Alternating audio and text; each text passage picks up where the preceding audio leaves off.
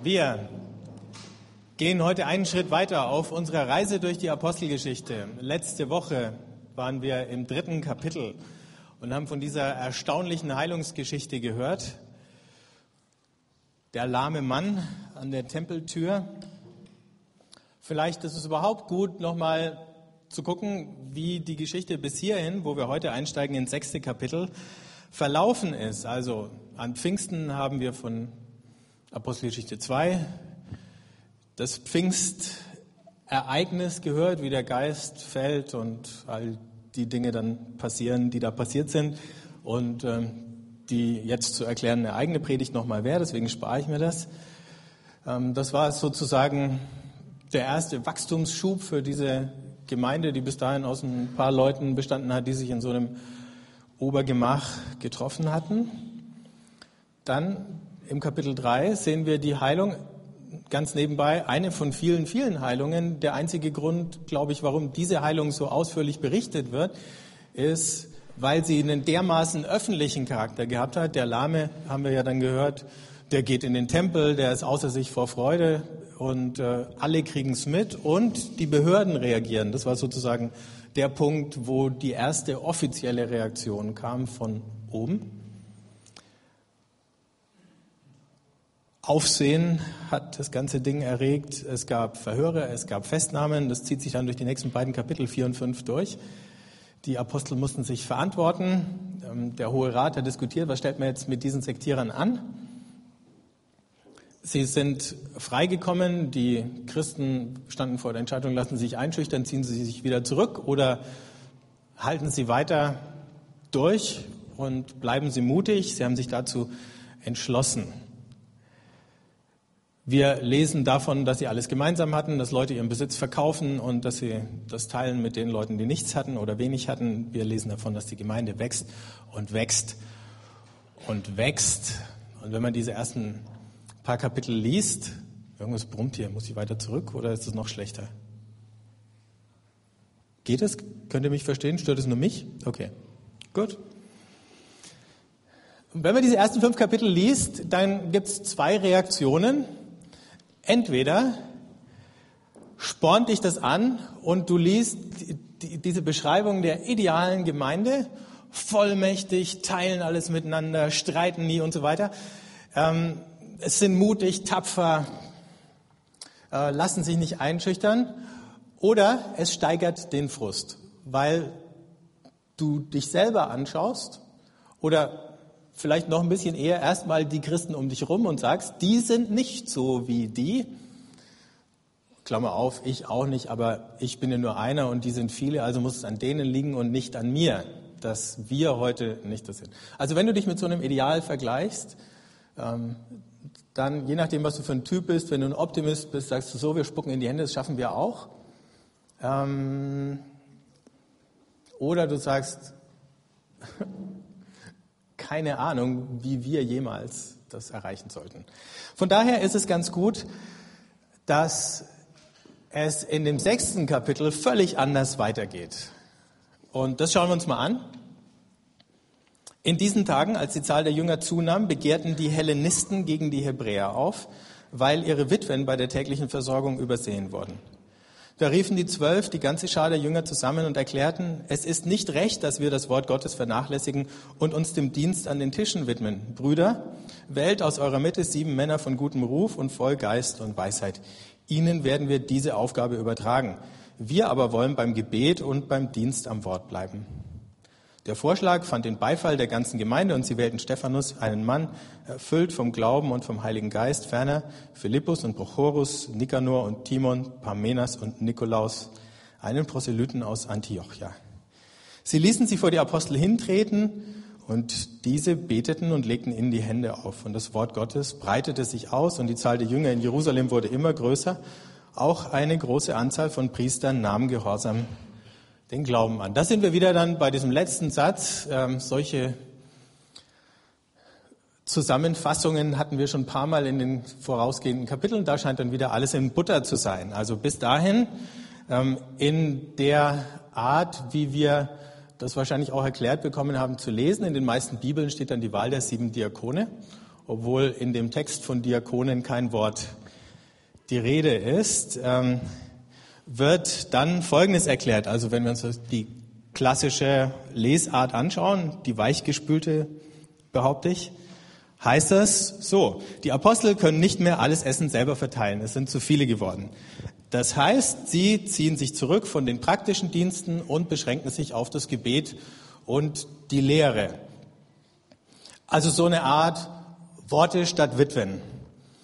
Ähm, den Rest, also die Versorgung zu gewährleisten, ist die Aufgabe der Diakone, die da eingesetzt werden. Die müssen ab jetzt Eintopf austeilen.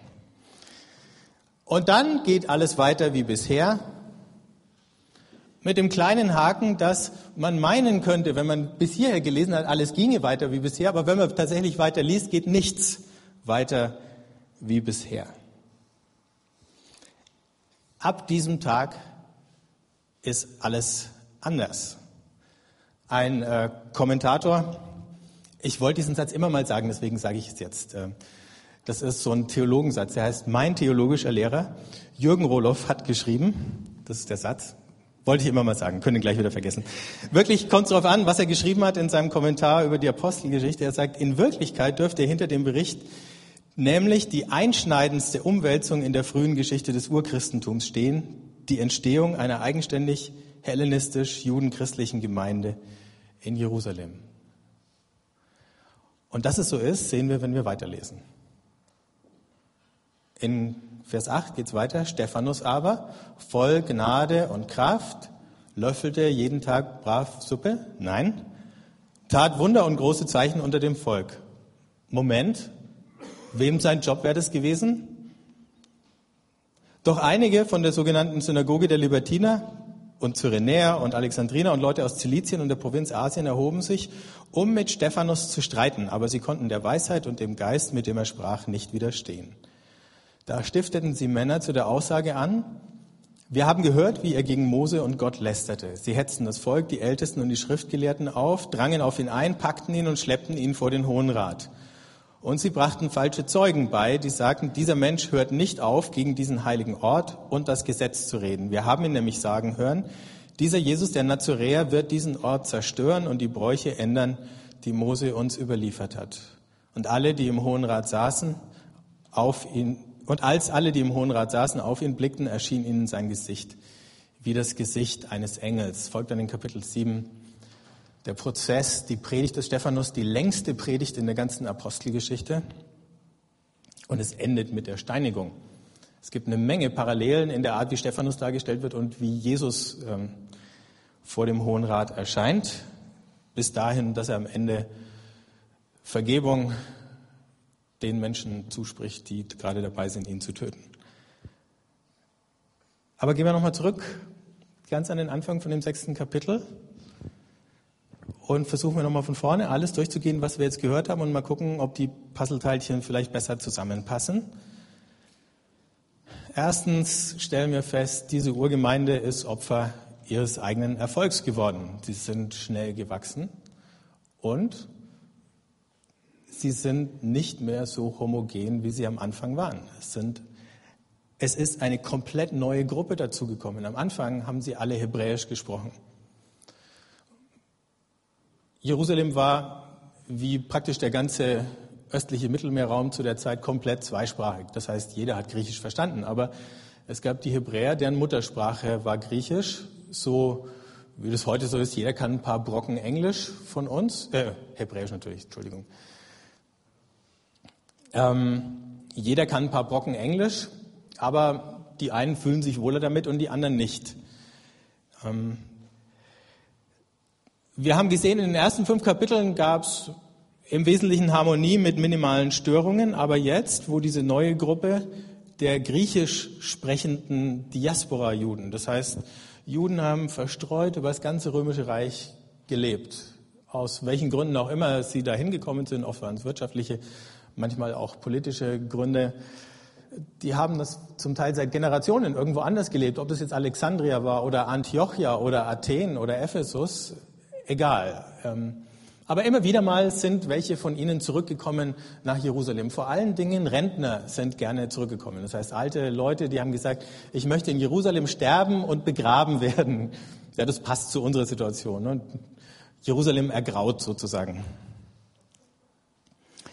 Ähm, das bedeutet allerdings auch, wenn viele von denen dann, wenn sie genug Geld hatten, sich leisten konnten, dann wieder zurückgezogen sind nach Jerusalem als alte Leute, dann ähm,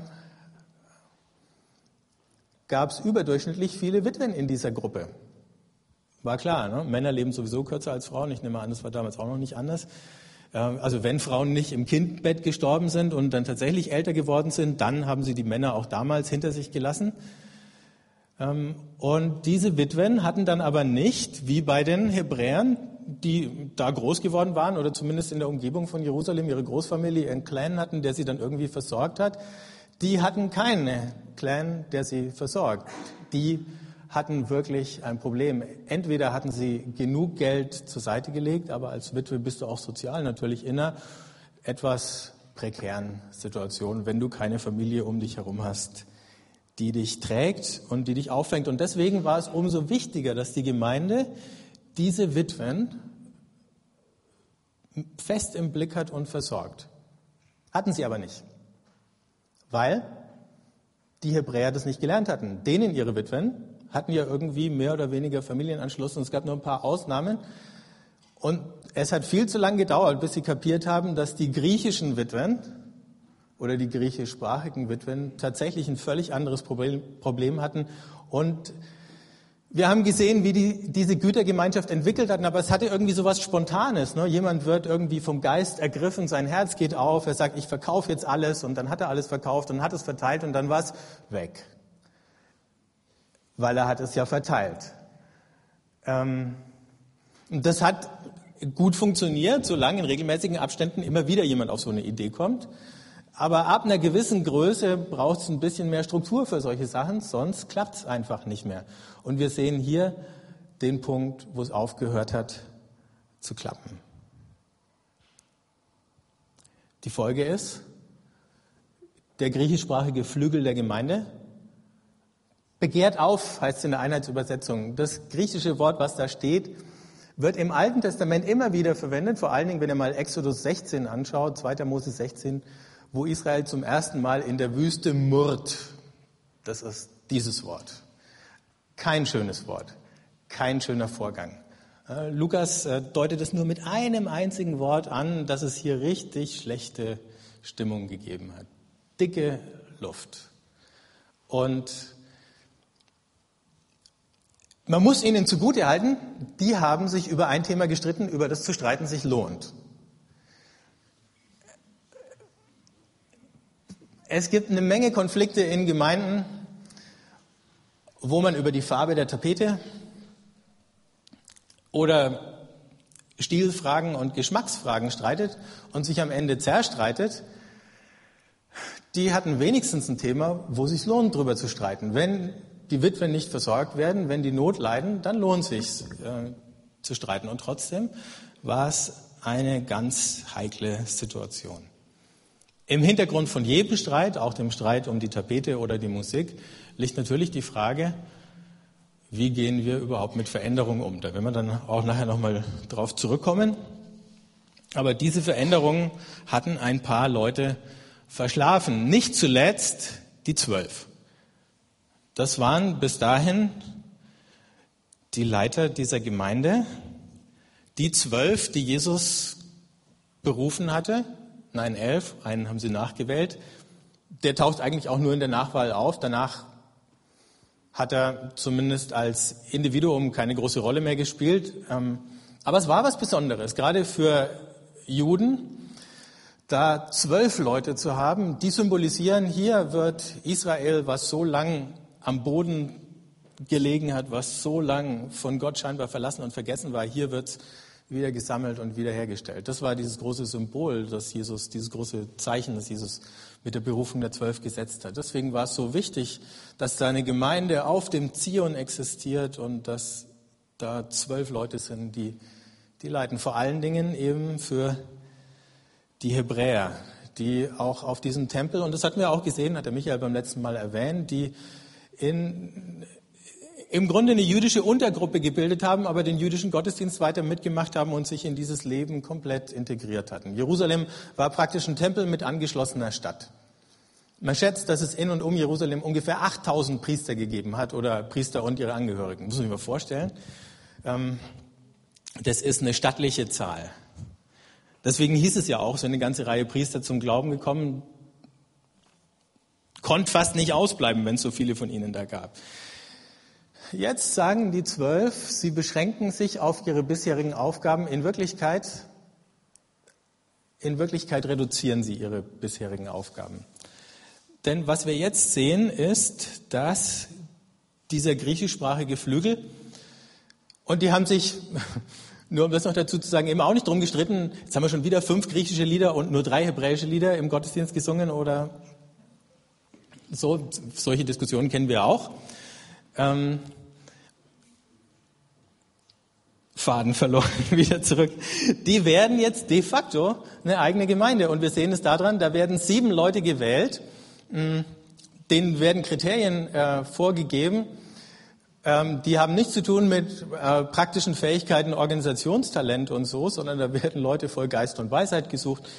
Ähm, wie du es im Grunde von den Aposteln auch erwartet hast. Also dieser Flügel der Gemeinde bekommt sieben gewählte Leiter und wenn wir nochmal, also wenn ihr es nochmal zurückblättert, machen wir jetzt nicht, dann werdet ihr feststellen, die Apostel hatten durch die Bank hebräische Namen. Diese sieben Leute haben alle griechische Namen oder ein lateinischer war dabei. Da merkst du schon, also es ist nicht für die Gesamtgemeinde, dann würdest du erwarten, dass wenn, wenn du sozusagen eine Ebene äh, von Sozialdienst für die Gesamtgemeinde machen würdest, würdest du erwarten, du würdest wenigstens ein oder zwei Hebräer unter den sieben finden, weil es gab ja auch andere Leute, die Not gelitten haben. Aber nein, es sind sieben Griechen, die da gewählt werden und wahrscheinlich auch nur von den Griechen oder den griechisch Sprechigen, äh, Sprechenden. Und als allerletzter wird Nikolaus oder Nikolaus erwähnt. Der war, heißt es, ein Proselyt. Das bedeutet, er war ein Heide, der zum Judentum übergetreten ist. Der erste Heide, der erste Ex-Heide in einem christlichen Leitungsamt. Das deutet schon ganz weit auf das, was Gott eigentlich vorhat. Ähm, also, und wir sehen dann, wenn wir weiterlesen, eben nicht, dass diese sieben Leute dabei sind. Und wenn ich das jetzt sage, muss ich vorsichtig sein, weil das sich um die Witwen kümmern nicht sozusagen der niedere Dienst war und das Predigen der höhere Dienst. Ne? Ähm, das wäre ein Irrtum, ein Irrtum, den die Geschichte, wenn man sie oberflächlich liest, einem möglicherweise nahelegen könnte. Aber das war es nicht. Ne? Die Sorge um die Witwen wäre der Punkt gewesen, an dem die Gemeinde fast zerbrochen wäre. Jetzt zerbricht sie nicht, aber sie bekommt ein Kind, wenn ihr so wollt. Die zwölf sagen, Jungs, ihr müsst eure Angelegenheiten alleine regeln, wir schaffen es nicht. Die Entscheidung hat schon Folgen dann, denn was jetzt passiert ist, diese sieben predigen munter. Ja, Stephanus der allererste und wie gesagt, der gibt richtig Gas. Also gegen den waren die Apostel bisher predigtechnisch Waisenknaben. Der predigt nicht nur länger, sondern, das mag ja am Zufall liegen, dass nur die lange Predigt da erhalten ist, ähm, sondern auch ein ganzes Stück bissiger als die Apostel vorher, denn die Hellenisten kritisieren plötzlich den Tempel. Das war nicht neu, das hatte Jesus auch schon gemacht. Das hatten ihm die Zwölf und die Hebräer nicht nachgemacht.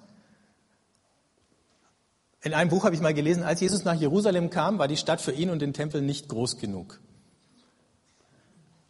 Und Jesus hat ein paar ganz, ganz scharfe Worte gegen den Tempel gesagt. Ja? Aber diese Kritik an dem Tempel, die war bei den ersten, bei den Hebräern irgendwie untergegangen. Aber die Hellenisten, die haben sie auf einmal wieder aufgegriffen. Und warum? Weil sie sagen, wenn Jesus, wenn sein Tod am Kreuz uns mit Gott versöhnt hat, dann braucht es keinen Tempel mehr, dann braucht es keine Opfer mehr. dann braucht es keine Priester mehr.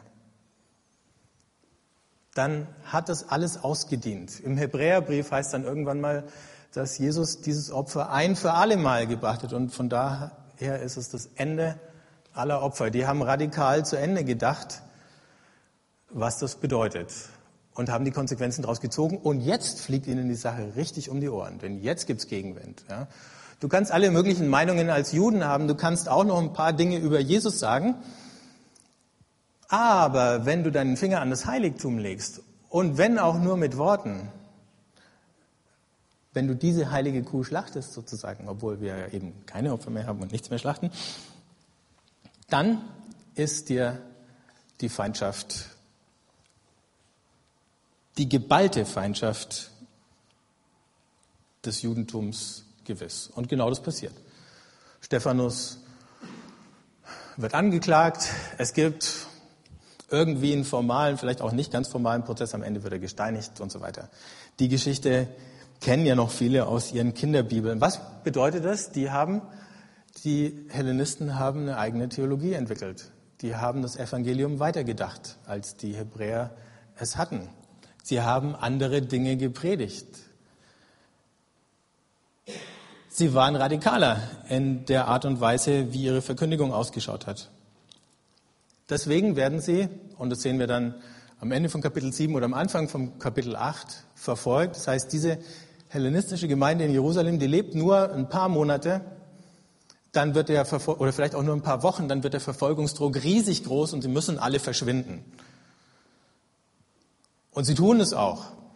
Aber sie tauchen sofort wieder irgendwo auf. Das gibt eine Kettenreaktion, dass diese Gemeinde verfolgt wird. Wer nicht verschwinden muss, und auch das zeigt uns, dass es zwei Gemeinden waren, sind die Hebräer. Die Apostel bleiben in Jerusalem. Die werden nicht verfolgt. Die werden nicht vor Gericht geschleppt, weil sie diese Dinge nie gesagt und nie gepredigt haben, die diesen Anstoß erregen. Wir haben eine neue Gemeinde, die neue Wege geht. Und das hat riesige Folgen. Jetzt, wenn wir nochmal zurückschauen, können wir fragen, war es so schlau, was die Apostel gemacht haben? Weil letzten Endes nicht von heute auf morgen, nicht auf einen Schlag, aber im Verlauf der Jahre koppelt sich diese hebräische Gemeinde immer mehr ab von dem, was draußen in der Welt passiert durch das Evangelium. Wir sehen es ganz am Ende der Apostelgeschichte, als Paulus in Jerusalem gefangen ist, sieht man, dass fast kein Kontakt mehr da ist zu der Jerusalemer Gemeinde, die es nach wie vor gibt. Also schauen wir uns nochmal an, diese zwei Gemeinden, brauche ich die nächste Folie? Damit wir es mal auf den Punkt bringen. Hebräer sozusagen die alten Hasen. Die Hellenisten sind die Neuen, die dazugekommen sind. Ihre Muttersprache war Aramäisch, also die haben nicht mehr richtig Hebräisch gesprochen. Hebräisch war damals ähm, nur noch die Sprache der Bibel, also wenn du das Alte Testament gelesen hast. Die Umgangssprache war Aramäisch, die waren verwandt. Wenn man das eine gekonnt hat, hat man das andere verstehen können. Aber die anderen haben eben Griechisch als Muttersprache gehabt. Die einen waren um ihre Familien rum äh, aufgestellt, die waren sozial etabliert. Die anderen, weil sie neu gekommen waren, man kann sich ein bisschen so vorstellen, ne? wie so die alten Erlanger und die Siemensianer. Wir hatten im Alpha-Kurs äh, also ihr könnt aber auch die kleinen Rivalitäten verstehen. Ne? Wir hatten am Mittwoch im Alpha-Kurs beim Essen so eine kleine Diskussion von einem äh, ähm, neu zugezogenen Siemensianer, der sich so ein bisschen mokiert hat über diese kleinen Seitenhiebe, die man da immer irgendwie einstecken muss von den alteingesessenen Erlangen. Ja, so jetzt habt ihr ungefähr eine Vorstellung. Ähm, weil die anderen familiär organisiert waren, weil denen ihre Familiensysteme intakt waren, hat spontanes Teilen funktioniert und bei den anderen hat es tatsächlich sowas gebraucht wie eine organisierte Diakonie. Jetzt nicht eine Diakonie, wie wir sie jetzt haben, als äh, quasi kirchlicher Sozialkonzern mit allen Vorzügen und Nachteilen, die sowas dann hat, aber doch wenigstens was, wo man sich Gedanken machen muss, wie bringt man da eine Struktur rein, dass es funktioniert. Wir haben die eine Gemeinde, die von den zwölf geleitet wird. Das geht übrigens nicht mehr sehr lang. Irgendwann wird Jakobus der ähm, erste Pfarrer oder Senior Pastor oder sonst was und hat dann ein paar Älteste. Ähm, später in der Apostelgeschichte. Die anderen werden von diesen sieben geleitet. In den jüdischen Dörfern war der Ortsvorstand aus sieben Männern zusammengesetzt. Sieben ist auch gut, ja, im Prinzip technisch viel cleverer als zwölf, weil es kein Putt in der Abstimmung geben kann, wenn du eine ungerade Zahl hast. Ne? Es sei denn, einer fehlt. aber im Dorf fehlt man nicht. Da wird man notfalls mit seinem Krankenbett hingeschleppt, wenn es was zu entscheiden gibt. Und die Synagogen hatten auch sieben Vorsteher. Wir sehen die Hebräer, die eher statisch sind, die sind halt da groß geworden, die bleiben da, die hatten keinen Gedanken dran, irgendwo hinwegzugehen. Ähm, der einzige, von dem wir es dann wirklich lesen, dass er öfter auf Reisen war, war der Petrus.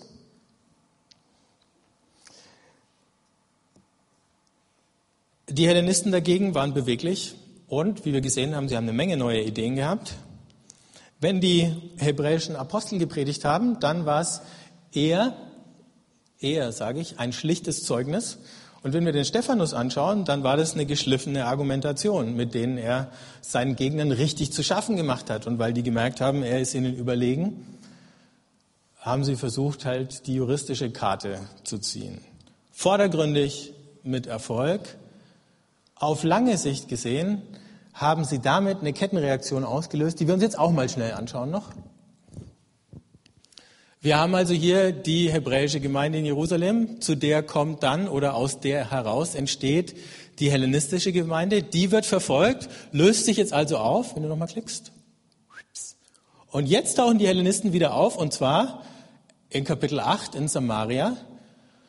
Dann gibt es einen kleinen Umweg, den der Philippus nimmt, und es bedeutet, es entsteht eine Kirche in Äthiopien.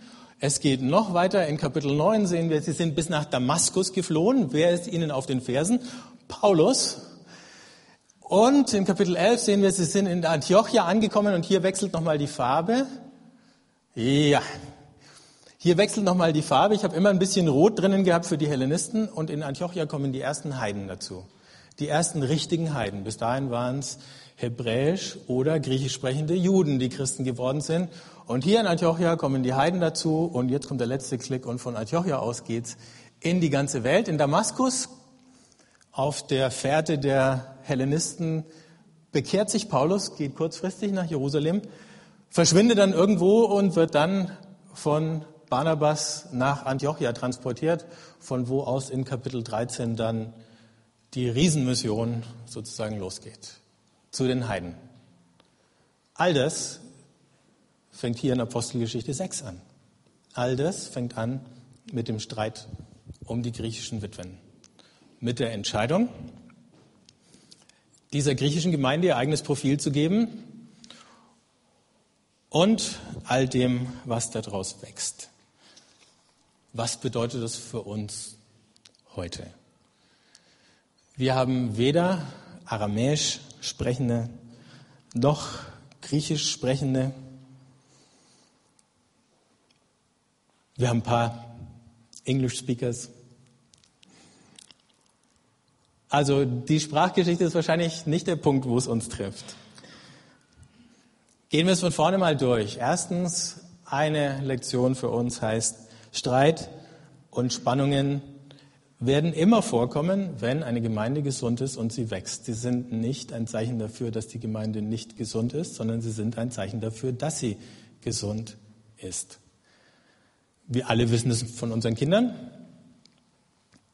Hätten wir nie Streit und Auseinandersetzungen mit unseren Kindern, müssten wir uns Gedanken machen. Wenn ihr eine Familie, wenn, wenn ihr Eltern seht, die nie Stress mit ihren Kindern haben, dann werdet ihr auch ein bisschen unruhig. Ne? Dann denkt ihr entweder, sie erzählen uns nicht die Wahrheit oder noch schlimmer, sie haben tatsächlich nie Streit. Das allerdings bedeutet, es geht irgendwo unter der Oberfläche und niemand weiß, wie lange es geht und irgendwann macht es bumm. Und äh, Ja, es gibt Streit, aber er wird halt nicht ausgetragen. Okay, also erstens, Streit und Spannungen sind normal. Zweitens, Murren ist trotzdem keine gute Reaktion. Vielleicht habt ihr außer Fußball an dem Wochenende noch ein bisschen Politik verfolgt. Die Iren haben den EU-Vertrag abgelehnt. Und was wirklich erschütternd ist, ist, wenn man guckt, was da jetzt war. Ne? Ähm, die meisten Iren sind überhaupt nicht zur Wahl gegangen, weil es nicht interessiert hat. Die, die hingegangen sind, wollten entweder der Regierung einen Denkzettel für irgendwelche Sachen verpassen, die nichts mit Europa zu tun hatten, oder sie haben gesagt, die wirtschaftliche Situation ist schlechter geworden. Deswegen, sie hatten keine Ahnung von, wo es um der worum es in der Abstimmung ging, ne? aber äh, deswegen stimmen wir mit Nein. Also äh, mir tut irgendwas weh und entweder ziehe ich mich jetzt völlig in mich zurück oder ich teile einfach mal blind aus. Ne? Ich verpasse denen einen Denkzettel. Da haben jetzt hat die Zeit geschrieben, 890.000 Iren, 500 Millionen Europäern äh, einen Strich durch die Rechnung gemacht und die 500 Millionen überlegen sich jetzt, äh, sollen wir die Iren jetzt einfach ignorieren? Was machen wir mit denen? Das ist Murren. Murren heißt, ich bin unzufrieden, mir geht's schlecht und ich lasse meinen Zorn jetzt am nächstbesten aus. Ich schaue nicht mehr nach einer konstruktiven Lösung des Problems, sondern die sollen auch mal bluten, die sollen mal merken, wie das ist, wenn es einem schlecht geht. Das ist Murren. Wachstum verändert eine Gemeinde in dem Sinn, dass sie erstens vielfältiger wird, wenn sie vielfältiger wird, weil viel mehr unterschiedliche Leute zusammen sind oder unterschiedliche Gruppen von Leuten, gibt es mehr Spannungen. Zweitens, die Gemeinde wird unübersichtlicher. Das heißt, niemand schafft mehr, alles im Blick zu haben. Niemand kann mehr irgendwie alles steuern. Niemand kann mehr jeden, jedes einzelne Problem erstens rechtzeitig erkennen und zweitens lösen. Wenn was unübersichtlicher wird, dann ist es auch sehr viel schwerer, sich zu identifizieren. Auch das erfordert dann eine, eine, eine bewusstere Entscheidung zu sagen, ja, das ist meine Gemeinde. Ich kenne nicht mehr jeden, ich kenne schon lange nicht mehr jeden, aber es ist trotzdem meine Gemeinde. Es ist sehr viel einfacher bei einer kleinen Gruppe, sich mit der zu identifizieren, wo man jeden Einzelnen kennt. Ein bisschen schwieriger in einer kleinen Gruppe ist, dass dann so ein paar Konflikte oder Streitereien auch richtig böse werden können, weil man zu wenig Platz hat, auszuweichen. Aber okay. Das war ja nicht das Problem. Die waren groß genug. Wenn wir schauen, dann hat sich unsere Gemeinde auch verändert über die letzten Jahre. Und wir haben jetzt die Möglichkeit zu entscheiden, wie wir uns diese Geschichte erzählen wollen. Erzählen wir sie uns als eine Geschichte von, das ist auch nicht mehr das, was es mal war? Oder erzählen wir sie uns als eine Geschichte des Segens und sagen, wie schön, dass all diese Leute dazugekommen sind, wie schön, dass all diese neuen Dinge angefangen haben. Und natürlich wenn neue Dinge anfangen, dann hören manche alten Dinge auch auf und verändern sich. Und es ist ein bisschen so, wie wenn meine Frau und ich ab und zu mal zusammensitzen und unsere Gedanken in die Vergangenheit schweifen lassen und sagen, wie schön war das, als die Kinder klein waren, wie süß waren die. Wir schauen das Fotoalbum an und können uns gar nicht mehr erinnern, so groß wie sie jetzt sind, äh, dass sie mal so niedlich waren. Oder wenn uns irgendjemand anders ein Baby unter die Nase hält, denken wir, ah, wir hatten auch mal sowas. Oh, war das schön. Wir denken das für ein paar Minuten Gerade mit den Babys denken wir uns das für ein paar Minuten und du nimmst mal so einen kleinen auf den Arm, streichelst ihn mal über den Kopf, dann schreit er und drückst der Mutter wieder in die Hand und sagst aber gut, dass jetzt nicht mehr so ist. Wie wär's? Wir würden das auch lernen, mit einer Gemeinde zu sagen, das war schön. Ja? Dieser Killerspruch in Deutschland ist ja dieses, es war nicht alles schlecht. Ja? In der DDR war doch nicht alles schlecht. Niemand hat gesagt, es war nicht alles schlecht, aber es waren ein paar gravierende Dinge schlecht. Beim Hitler war doch nicht alles schlecht. Und was dann anfängt, äh, ist dieser absurde Versuch, die Uhr zurückzudrehen, Dinge in den Zustand wiederherzustellen, der einfach nicht mehr erreichbar ist. Ähm, und dann aber beginnen Konflikte, wo wirklich anfängt Blut zu fließen. Dieses revanchistische, es war nicht alles schlecht. Wir können, wir brauchen nicht in so eine Schiene zu fallen, wir können einfach sagen, nein, das war schön. Und es hatte seine Zeit. Und jetzt sind andere Dinge passiert und dafür ist jetzt die Zeit. Denn wer nicht mitwächst, der koppelt sich ab. Neue Köpfe bedeuten neues Denken. Das Denken und auch die Theologie, die kann nicht gleich bleiben, wenn du weitergehst. Die kann nicht mal gleich bleiben, wenn du schlicht und einfach nur älter wirst. Wenn es so wäre, dann müsste man sich manchmal fragen, lernen wir überhaupt was dazu? Aber wer eben nicht mitwachsen möchte, der wird sich irgendwann abkoppeln. Denn, und das ist das, was wir aus dieser Geschichte lernen können, das ist das, was wir aus der Apostelgeschichte insgesamt lernen können, Gott hat viel weiter gedacht, da in Apostelgeschichte 6, als jeder einzelne dieser Akteure. Gott hat mindestens bis zu den Heiden in der Gemeinde von Antiochia und von dem, bis zu dem Paulus, der dann in die ganze damals bekannte Welt von da aus aufbrechen würde, gedacht. Deswegen hat Jesus gesagt, ihr werdet meine Zeugen sein in Jerusalem. Da sind die Hebräer geblieben. In äh, Judäa, da sind sie auch noch gewesen. In Samaria, da sind nur noch die Hellenisten hingegangen. Und bis an die Enden der Erde. Aber es musste bis an die Enden der Erde gehen.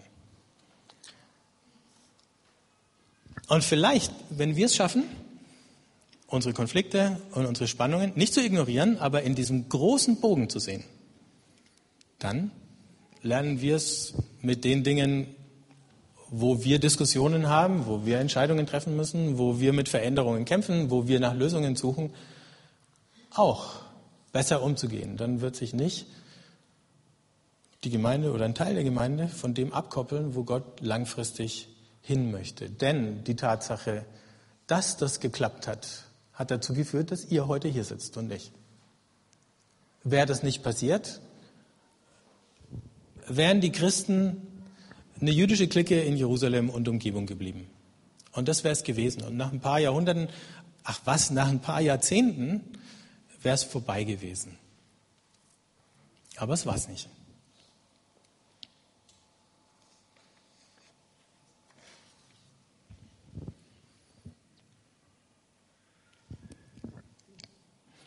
Ich muss jetzt einen ganz grausamen Übergang zum Abendmahl probieren.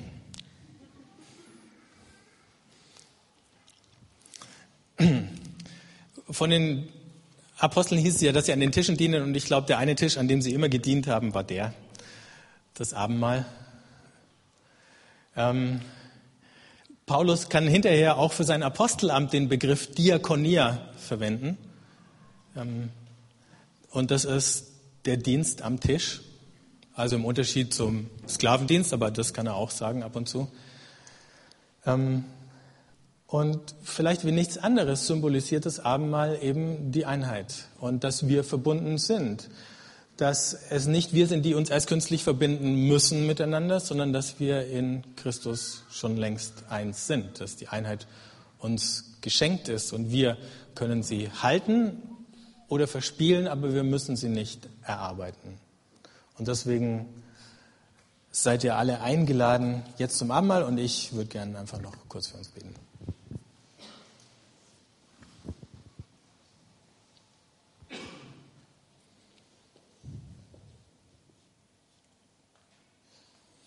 Jesus, ich danke dir, dass wir sehen können, wie du auf Wegen, die höher sind als jeder von uns und jeder von den Beteiligten damals sieht, wie du deine Sache zu deinem Ziel hinführst und bewegst. Aber du wünschst dir, dass wir mit fröhlichem Herzen dabei sind und dass wir uns von dir führen und bewegen lassen. Und ich bitte dich, dass du jedem von uns da, wo uns es schwerfällt, mit Veränderungen klarzukommen, sich an Neues zu gewöhnen, Konflikte auszutragen, Lösungen zu finden. Da, wo wir frustriert sind, weil uns das Ideal und die Harmonie verloren gegangen ist oder verloren zu gehen droht, dass du uns da die Hoffnung schenkst, dass du uns auf deinem Weg führst, auch durch schwierige Zeiten, dass du uns die Freude schenkst über das Gute, was trotz allem die ganze Zeit passiert, dass du uns hilfst, dankbar zu sein. Dafür, dass du uns kennst, dass du uns berufen hast, dass du uns gebrauchen willst, um hier in dieser Welt dein Reich voranzubringen. Und ich bitte dich, dass wenn wir jetzt das Abendmahl gemeinsam feiern, dass jeder nochmal ganz persönlich spürt und davon sich berühren und bewegen lässt. Amen.